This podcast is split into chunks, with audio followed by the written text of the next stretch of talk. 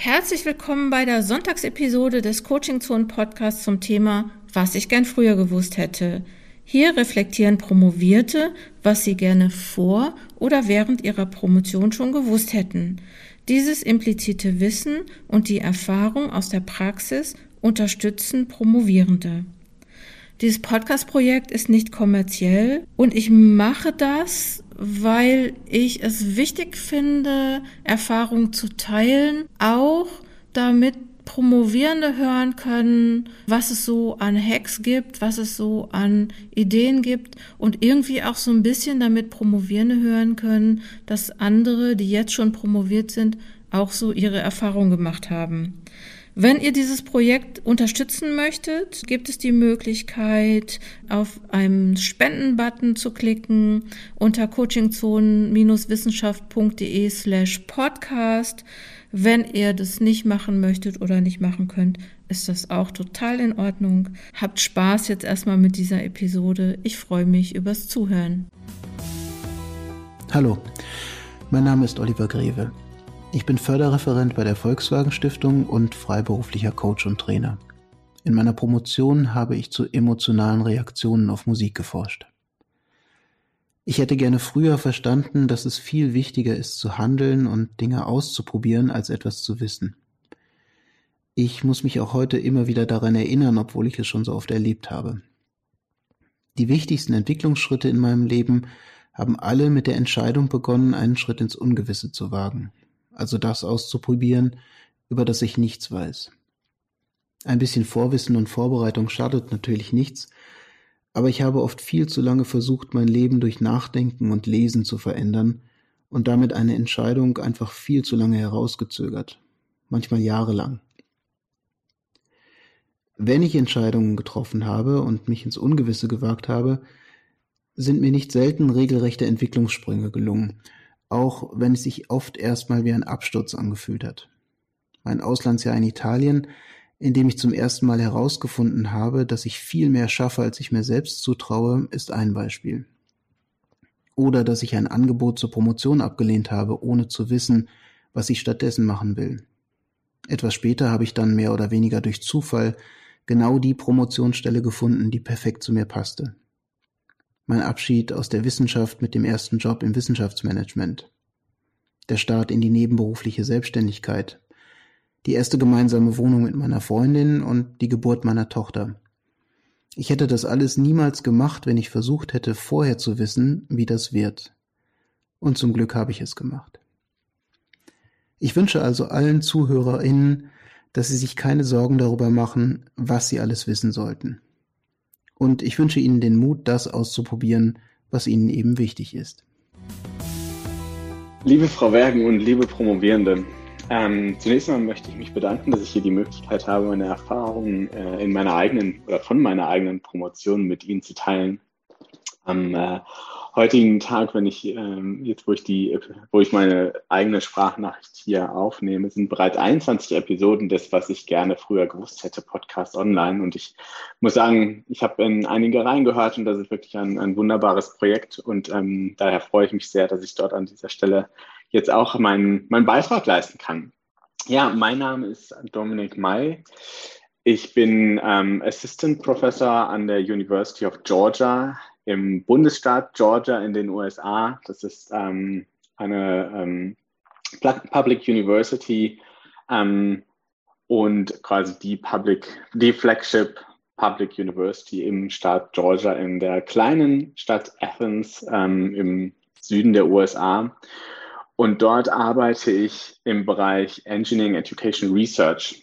Ähm, da werde ich später in meiner Nachricht auch nochmal ein bisschen dazu kommen. Ähm, damit hat es nämlich eine ja, eine besondere Bewandtnis, die äh, sich sehr eng auch mit meinen eigenen Erfahrungen in meiner Promotion verknüpft. Denn ich habe ähm, promoviert zu einem Thema, was vielleicht etwas ungewöhnlich ist. Also ich bin von Hause aus ähm, Wirtschaftsingenieur, habe das auch ähm, hab das studiert an der TU in Dortmund und habe auch an der TU in Dortmund meine Promotion begonnen. Und ähm, obwohl ich eben Ingenieur bin und äh, auch das Studium abgeschlossen hat, habe, ähm, habe ich und wollte ich zum Thema Ingenieurdidaktik promovieren. Und zu dem Zeitpunkt, wo ich die Promotion angefangen habe, so ungefähr 2010, also da habe ich angefangen als wissenschaftlicher Mitarbeiter ähm, am Zentrum für Hochschulbildung und dann ja, ein, zwei Jahre später wurde klar, dass das mit der Promotion auch wirklich was werden kann. Ähm, zu diesem Zeitpunkt gab es dieses Thema noch gar nicht. Also das Thema Ingenieurdidaktik oder das Feld Ingenieurdidaktik in Deutschland hat eigentlich erst zu, ja, zu diesem Zeitpunkt wirklich Fahrt aufgenommen in Deutschland. Das ist, wurde ähm, gestärkt durch einige Förderprojekte. Und ähm, in diesem Bereich habe ich dann eben angefangen zu, zu ähm, promovieren und habe mir ein Pro Projekt herausgesucht. Und ja, jetzt kurz nach vorne gespult. Ich habe auch meine Promotion erfolgreich abgeschlossen und habe am Ende ähm, in meiner Promotion darüber geschrieben, wie ähm, Ingenieurinnen und Ingenieure ausgebildet werden können mit der Hilfe von Remote-Laboren und wie diese Remote-Labore auch dabei unterstützen können, die Ingenieurausbildung internationaler aufzustellen. Ganz kurz zur Erläuterung. Remote-Labore sind ähm, wissenschaftliche Laboreinrichtungen, die ähm, über das Internet, also über Distanz genutzt werden können. Und in meiner Arbeit habe ich ähm, zunächst herausgearbeitet, welche ähm, Kompetenzen Ingenieurinnen und Ingenieure heute und auch in Zukunft haben sollten und habe dann ähm, darauf aufbauend eine Lehrveranstaltung entwickelt, die ebenso ein Labor benutzt. Und diese Lehrveranstaltung war eine internationale Lehrveranstaltung und darüber konnte und wollte ich eben zeigen, wie man ähm, Remote-Labore nutzen kann, um eben solche internationalen Veranstaltungen, Lehrveranstaltungen ähm, zu entwickeln und umzusetzen und wie diese dann eben auch gewinnbringend in ein ingenieurwissenschaftliches Curriculum eingebaut werden können. So viel zum Kontext. Und dann komme ich eigentlich zum, eigentlich zum Kern meiner Nachricht, zu der Frage, was hätte ich denn gerne vorher gewusst? Und tatsächlich ähm, hätte ich gerne vorher gewusst, wie komplex und manchmal es auch, auch schwierig sein kann, in einer Promotion zwei wissenschaftliche Felder oder zwei Wissenschaftsgebiete miteinander zu verknüpfen. In meinem Fall waren das eben die Ingenieurwissenschaften und die Pädagogik oder Didaktik. Und ähm, da bin ich, muss ich ganz ehrlich sagen, am Anfang etwas blauäugig rangegangen und habe gedacht, naja gut, ähm, Ingenieurdidaktik, unser, unser Forschungsprojekt ist ja im Bereich Ingenieurdidaktik, ähm, dann würde ich auch gerne zu diesem Bereich promovieren und würde das gerne in meine Arbeit verknüpfen. Das ließ sich auch ähm, eigentlich alles ganz gut an. Und dann habe ich aber im Laufe der Arbeit gemerkt, eine, dass eine Promotion ähm, tatsächlich eben auch immer natürlich was mit ähm, verknüpften Theorien, mit Methoden eines wissenschaftlichen Gebiets zu tun hat. Und genau da hat sich zumindest ein kleines Problem ergeben, dass ich quasi zwar irgendwie in den Bereich der Ingenieurwissenschaften arbeiten wollte und auch gearbeitet habe, aber eben auch im Bereich der Pädagogik. Und das sind nun mal wirklich sehr unterschiedliche Felder, auch und gerade was die Promotionen angeht. Das heißt, aus der ingenieurwissenschaftlichen Sicht war meine Arbeit, die ich angehen wollte und dann auch gemacht habe, eigentlich nicht technisch genug. Und aus der pädagogischen Sicht war meine Arbeit, naja, vielleicht nicht nicht hinreichend in der, ähm, in der Theorie und in der Methodenlandschaft der Pädagogik ähm, verknüpft, äh, eingebettet. Und dieses Spannungsfeld, das hat sich wirklich erst über ähm, den Lauf meiner Promotion herausgearbeitet. Und ich, ich konnte das dann auflösen und ähm, diese Verknüpfung konnte ich dann mehr und mehr ähm, auch, auch herstellen. Aber letztendlich bis zum Ende meiner Promotion, auch wenn sie am Ende erfolgreich war, kann und muss ich mich immer auch ein Stück weit der Kritik eben stellen, dass die Ingenieure sagen, naja gut, das ist aber sicherlich keine ingenieurwissenschaftliche Promotion und die Pädagogen sagen, naja gut, eine richtig pädagogische, also eine, eine, eine Arbeit, die in der, in der Pädagogik verordnet ist, ist es ja auch wirklich nicht so richtig. Das heißt, genau diese, diese Schnittstellenarbeit, die mich eben so fasziniert hat und die ich auch machen wollte, das war doch ähm, eine recht große Herausforderung. Und das blieb es auch bis zum Schluss. Also das blieb es auch, ähm, sagen wir mal, emotional bis zum Schluss, dass ich wirklich bis zum Schluss immer mal wieder gedacht habe, boah, hoffentlich wird das am Ende auch wirklich anerkannt.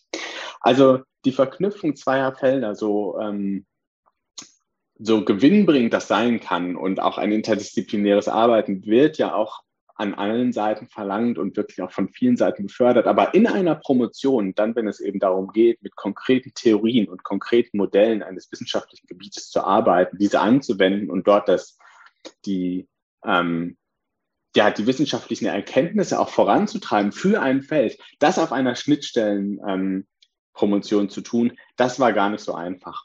Und das habe ich aber dann am Ende hat es geklappt und ich habe ein, eine, ähm, eine Promotion geschrieben im Bereich der Ingenieurdidaktik, ein Feld, was immer noch wirklich im Werden ist in Deutschland, hat mich aber dann auch letztendlich zu meiner Stelle jetzt in den USA gebracht, wo eben der Bereich Engineering Education Research, also genau diese Verknüpfung, die ich in meiner Promotion bearbeitet habe, eben schon ein sehr traditionsreiches, langes Forschungsfeld ist. So hat mir meine Arbeit, die in, in Deutschland gar nicht so einfach war, aber auch ganz klar dafür geholfen, eben jetzt in den, in den USA ähm, in einem Gebiet zu arbeiten, was genau sich diese, diese Schnitt, äh, Schnittstelle eben an, anguckt. Und so, das hätte ich tatsächlich ganz gerne von, ja, schon eher gewusst. Ich meine, ich habe das über mein, meine Promotion dann eben erfahren und an, an mehreren Stellen hat mich das auch, ja, manchmal doch wirklich auch aus der Bahn geworfen. Und wenn mir das vorher, wenn jemand vorher gesagt hätte, dann hätte das sicherlich geholfen. Dann wäre ich zumindest mit anderen Augen an diesen Prozess herangegangen. Und mit diesem, mit diesem Punkt verknüpft sich eigentlich auch ein zweiter Punkt, den ich, ähm, den ich auch gerne vorher gewusst hätte, beziehungsweise das haben, haben mir auch viele Leute vorher gesagt, aber in, in dem Maß ist das immer wieder, immer wieder wichtig auch zu hören. Eine Promotion ist und auch war es auch an meinem Beispiel wirklich auch immer ein Balanceakt zwischen der Beharrlichkeit, also an einem Thema dranbleiben, wirklich lange daran arbeiten. Damit verknüpft sich ja auch die, ja, die Empfehlung von vielen Seiten zu sagen, suchen Sie sich ein Feld raus, was Sie wirklich interessiert, weil Sie werden lange daran arbeiten und so toll Sie das Thema finden, am Ende werden Sie Ihr Thema nicht mehr mögen, weil Sie einfach sich ganz lange damit beschäftigen. Also es ist eine Balance zwischen dieser Beharrlichkeit, aber auch der Flexibilität, die mir an, mein, an manchen Stellen wirklich auch durchaus geholfen hat. An Stellen, wo ich eigentlich eine Vorstellung meiner Arbeit hatte, dann aber mit, mit anderen Leuten darüber gesprochen habe, auch ähm, mit meinen Mentorinnen und Mentoren und an, an den richtigen Stellen dann doch flexibel zu sein und zu sagen, okay, dann werde ich meine Arbeit ein wenig ähm, ja, vielleicht ein, ein wenig drehen, so damit die Arbeit auch wirklich passt und am Ende auch erfolgreich sein kann. Und dann vielleicht ein letzter Punkt, den ich doch auch gerne noch mit Ihnen, mit Ihnen, teilen, mit Ihnen teilen würde, ist, das ist in unterschiedlichen Disziplinen sicherlich auch wirklich ganz unterschiedlich gehandhabt. Aber was mir wahnsinnig geholfen hat, war meine Promotion in einem Projektkontext zu tun. Also in einem wissenschaftlichen Forschungsprojekt, was einen klaren Start, was ein klares Ende hat und was auch eine klare Zielvorstellung hatte. Das hat mir wahnsinnig geholfen, auch wirklich an meiner Arbeit dran zu bleiben und auch das Ziel nie wirklich aus den Augen zu verlieren. Ich muss ganz ehrlich sagen, ich gucke gerade auf die Uhr und ich glaube, ich habe schon zu lange gesprochen. Deswegen möchte ich damit eigentlich auch schon zum Schluss kommen und ähm, wünsche Ihnen ähm, mit Ihrer Promotion, dass Sie Ihr Thema finden. Das ist eben doch wirklich ganz wichtig. Ein Thema, was, was Sie finden, was, was, was Sie interessiert, was Sie lange beschäftigen kann oder womit Sie sich lange beschäftigen können. Das wünsche ich Ihnen. Und das auch, dass sie ihren Weg machen. An meinem Beispiel hoffe ich, konnte ich ein wenig klar machen, dass die Wege unterschiedlich sein können ähm, und auch manchmal vielleicht Wege gegangen werden müssen, die vorher noch keiner gegangen ist. Und genau das wünsche ich Ihnen und äh, wünsche Ihnen damit alles Gute für Ihre Promotion und für wo auch immer Sie gerade stehen in Ihrer Promotion. Ähm, ja, für die Jahre, die vielleicht sogar noch vor Ihnen liegen. Vielen Dank. Ich bin Assistenzprofessorin der Ökonomie an der Universität in Stavanger in Norwegen. Bevor ich nach Norwegen gekommen bin, habe ich an der Wirtschaftsuniversität in Wien im Bereich Verhaltens- und Experimentalökonomie promoviert.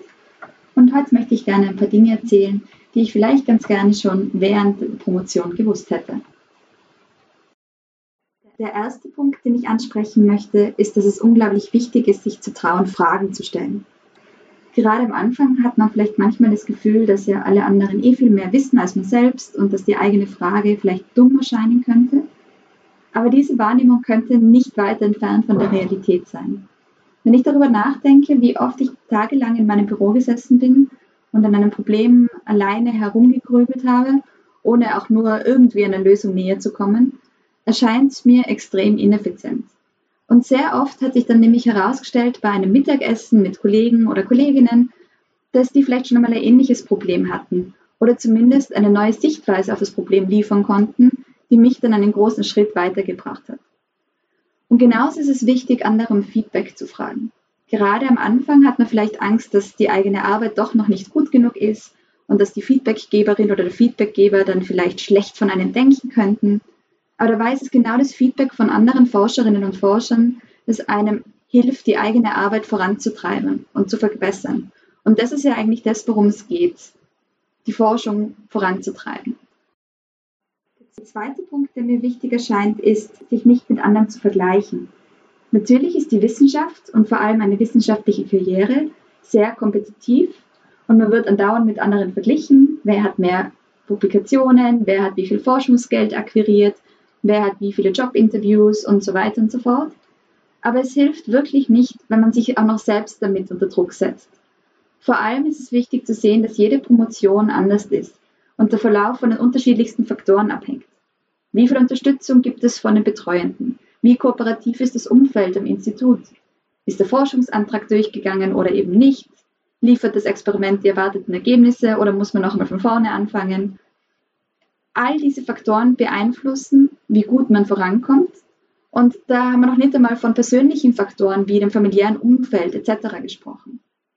Es ist also völlig absurd, wenn man ein bisschen darüber nachdenkt, den eigenen Fortschritt und Erfolg mit anderen vergleichen zu wollen.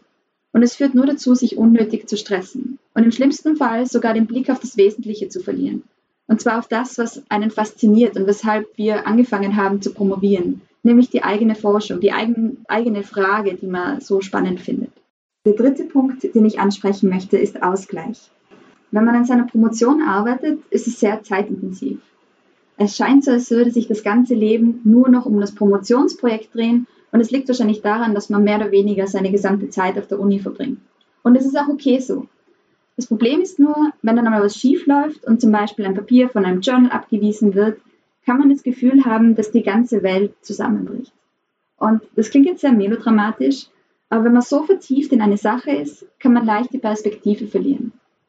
Gerade deshalb ist es wichtig, dass man sich Ausgleich sucht und seine sozialen Netze pflegt und vielleicht auch einmal am Wochenende wandern geht oder sonst irgendwas macht, was einem einfach gut tut, was einen glücklich macht und was einen ein bisschen entspannt und aus diesen sehr fokussierten und sehr spannenden Forschungsvorgang einfach mal kurz rausholt. Und dieser Ausgleich führt nämlich auch dazu, dass man resilienter wird und mit Rückschlägen besser, besser umgehen kann und damit dann im Ende auch zu mehr Leistungsfähigkeit. Und da spricht jetzt natürlich wieder die Ökonomin ähm, in mir. Es wird immer Rückschläge geben, wenn man forscht. Es ist auch ein bisschen die Idee der Sache. Man muss Dinge ausprobieren, manche funktionieren, andere funktionieren nicht. Und deswegen ist es total wichtig zu lernen, wie man mit solchen Rückschlägen eben umgehen kann. Wie ich es manchmal auch zum neuen PhD-Studierenden sage, die Promotion ist ein Marathon und kein Sprint und da ist es wichtig, auch Erholungsphasen einzubauen. Also in diesem Sinne, viel Erfolg bei der Promotion, erholen Sie sich gut, zumindest zwischendrin manchmal und ich hoffe, dass meine kleine Selbstreflexion zumindest ein paar nützliche Einsichten liefern konnte. Danke fürs Zuhören dieser Episode des Coaching Zone Podcast jeden Sonntag, was ich gern früher gewusst hätte.